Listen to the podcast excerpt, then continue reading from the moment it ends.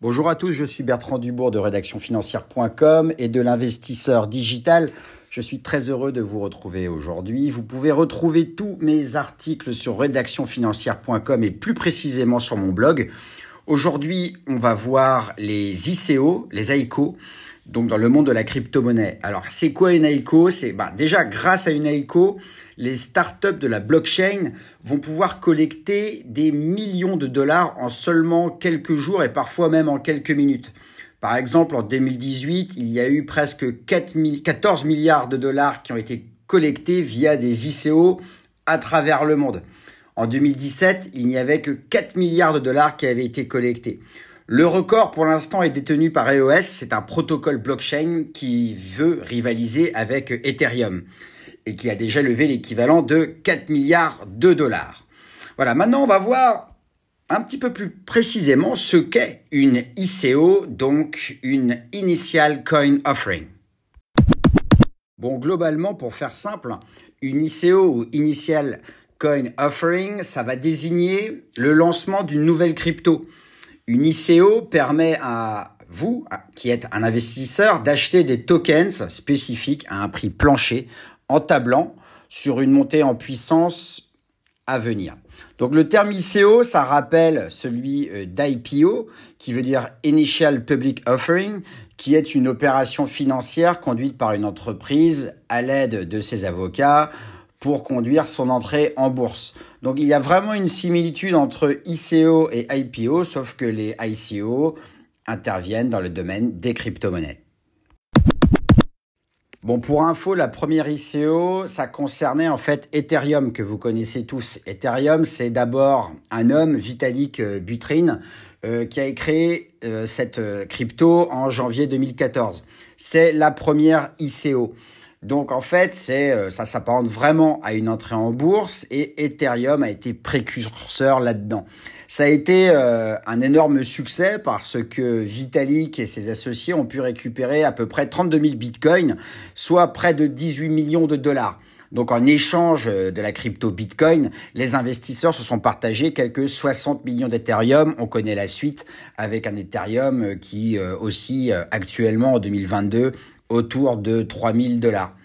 Donc dans l'ICO d'Ethereum euh, se trouve le principe même des ICO, c'est-à-dire proposer d'acheter des tokens d'une nouvelle monnaie, chacune étant accompagnée d'un livre blanc dans lequel le créateur de la monnaie expose les atouts de la nouvelle crypto. Dans cette mesure, le principe présente une lointaine analogie avec la bourse parce que vous, en tant qu'investisseur, vous achetez des tokens et vous espérez en contrepartie qu'ils vont prendre de la valeur.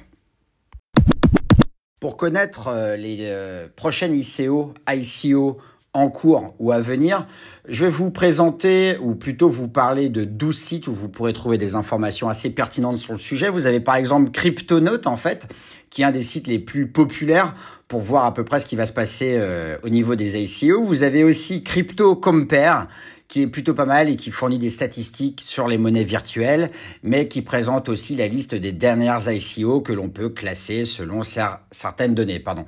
Vous avez aussi ICO Bench, qui est tenu par des pros en crypto et qui propose des notations. Vous avez Act, donc euh, Act H-A-C-K-E-D, qui soumet chaque jour l'analyse d'une ICO avec des posts qui sont plutôt assez pertinents. Vous avez aussi Bestcoins, Bestcoins qui lui est un site plutôt social et qui permet aux utilisateurs de consulter les ICO, mais aussi de les noter. On pourra également parler de Coin Market Plus, hein, avec un répertoire et qui liste aussi de nombreuses ICO. Vous avez Coin Geeko, donc C-O-I-N-G-2-O-K-O. Donc lui, il a un service effectivement pour connaître le cours des cryptos, mais aussi il va vous proposer une liste d'ICO en cours. Vous avez Bitcoin Talk et Reddit, bien entendu. Donc voilà, là je vous ai donné quelques pistes pour aller voir euh, quelles sont les prochaines ICO qui vont déferler sur le marché ou celles qui sont en cours. Bon, c'est vrai, vous allez me dire que la crypto-monnaie, ça n'existe pas depuis longtemps. Pourtant, euh, on a déjà un historique des euh, plus gros ICO qui se sont déroulés ces dernières années. Parmi celles-ci, je vous en donne quelques-unes, mais il y a eu euh, l'ICO de Bancor, le BNT, il y a eu, BitDAO, BIT, il y a eu Tezos, XTZ, il y a eu Filecoin, FIL, il y a eu EOS, e bien sûr, avec 4 milliards de dollars en 2018. Donc, il y a eu vraiment des énormes ICO ces dernières années et c'est pas de, de se terminer. Et maintenant, quels sont les avantages et les inconvénients d'une ICO Tout d'abord, les avantages. Les avantages, on peut les voir assez facilement de fait, de par la rapidité et la facilité de la levée de fonds qui va se faire via une ICO. Effectivement, quand une fintech, une startup, etc. lance une ICO, elle va fixer un cap. C'est-à-dire qu'elle va fixer un plafond à atteindre, par exemple 30 millions de dollars, et une date limite.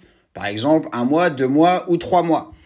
Donc dès qu'elle va mettre en place une ICO, l'arrivée de fonds peut être beaucoup plus rapide qu'un financement par capital risque classique euh, du style private equity. Donc ça c'est plutôt pas mal. Deuxième avantage que je vois, c'est que une ICO, ça n'a pas de frontières et c'est pas cher du tout. Les ICO ont l'avantage d'atteindre euh, le monde entier. Il n'y a plus de frontières en ICO. De plus, c'est pas cher. Par exemple, en France, on estime qu'une levée de fonds, en passant par une levée de fonds traditionnelle, ça coûte environ 500 000 euros. Sans compter l'énergie, les avocats qu'il faut, euh, euh, embaucher, etc. Ici, euh, on va se passer de tous ces intermédiaires. Bon, c'est pas totalement gratuit. Il y a quand même quelques charges comme créer des sites internet, payer des serveurs, etc. Mais vous l'aurez compris, ça coûte beaucoup moins cher. Enfin, autre avantage, c'est qu'il n'y a pas de dilution. Parce que l'ICO apporte cet avantage supplémentaire qu'elle permet d'éviter le problème de dilution du capital de l'entreprise au profit d'investisseurs externes. Donc il n'est pas question de donner des parts de l'entreprise aux investisseurs comme euh, on pourrait le faire avec une action, ni un pouvoir de décision, de gestion et de stratégie de ces derniers. Sur les risques et les inconvénients, maintenant, bien entendu, il y a des risques d'arnaque. Là, il faut être très vigilant, euh, notamment lorsqu'on part de ICO. Donc, il peut y avoir effectivement des arnaques. Il y en a même beaucoup. Donc, euh, c'est d'ailleurs euh, assez fréquent actuellement parce que le monde des crypto-monnaies est vu un petit peu comme un petit peu l'Eldorado ou qui n'est pas très réglementé. Donc, les risques d'arnaque sont bien là. Ce sont ce qu'on appelle les scams. Ce sont des arnaques donc qui se sont multipliées. Donc là, il faut faire très attention. De plus, il faut être très sélectif.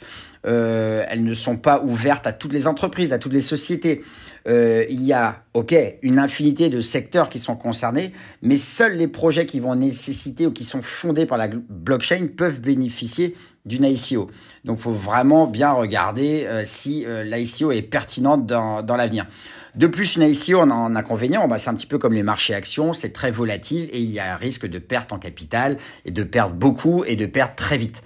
Donc voilà, ça c'était pour tout ce qui était volet avantages et inconvénients. Voilà, écoutez, si vous voulez plus d'informations sur le monde des crypto-monnaies, des fintechs, de l'immobilier et de la gestion de patrimoine en général, n'hésitez pas à aller consulter mes articles sur mon blog de www.rédactionfinancière.com. Vous allez avoir là une pléthore d'informations, une pléthore d'informations gratuites avec accès H24. Voilà, n'hésitez pas à me laisser un commentaire, me laisser euh, un petit pouce levé, etc. De, communiquer, d'échanger des informations, de, de parfaire ce que je vous dis dans ce podcast. Je vous dis à très bientôt. Ciao, ciao.